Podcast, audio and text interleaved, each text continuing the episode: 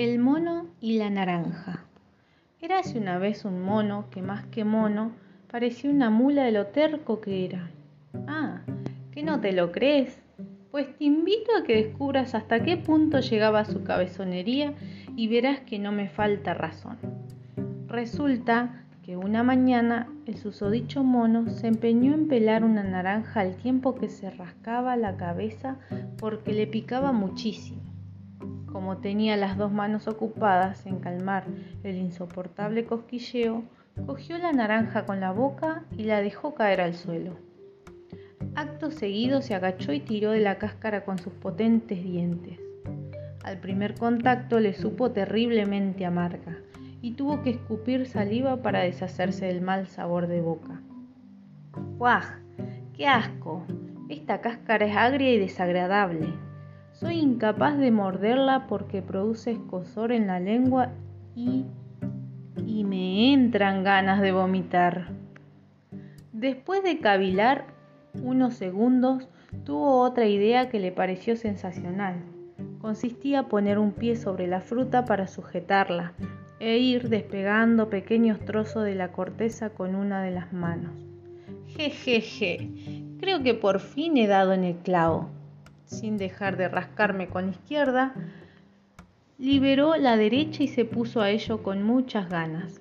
El plan no estaba mal, pero a los pocos segundos tuvo que abandonarlo porque la postura era terriblemente incómoda y solo apta para contorsionistas profesionales. ¡Ay! Así tampoco puedo hacerlo. Es imposible. Tendré que probar otra opción si no quiero pasar el resto de mi vida con dolor de riñones. No le quedaba otra que cambiar de estrategia. Se sentó en el suelo, cogió la naranja con la mano derecha, la colocó entre sus rodillas y continuó retirando la monda mientras seguía rasca que te rasca con la izquierda. Desgraciadamente esta decisión también fracasó. La naranja se le escurrió entre las patas y empezó a rodar por la hierba como una pelota. El desastre fue total porque la parte visible de la pulpa se llenó de tierra y restos de hojas secas. hoy es mi día de mala suerte, pero no pienso darme por vencido. Voy a comerme esa naranja sí o sí ni por esas dejó el mono de rascarse, emperrado en hacer las dos cosas al mismo tiempo. Agarró la naranja con una mano y la introdujo en el río para quitarle la suciedad. Una vez lavada, puso sus enormes labios de simio sobre el trozo comestible e intentó succionar el jugo de su interior. De nuevo, las cosas se torcieron. La naranja estaba tan dura que por mucho que apretó con los cinco dedos, no pudo exprimirla bien. ¿Pero qué es esto? Solo caen unas gotitas. Estoy hasta las narices. A esas alturas estaba tan harto que lanzó la naranja muy lejos y se dejó caer de espaldas sobre la hierba completamente deprimido.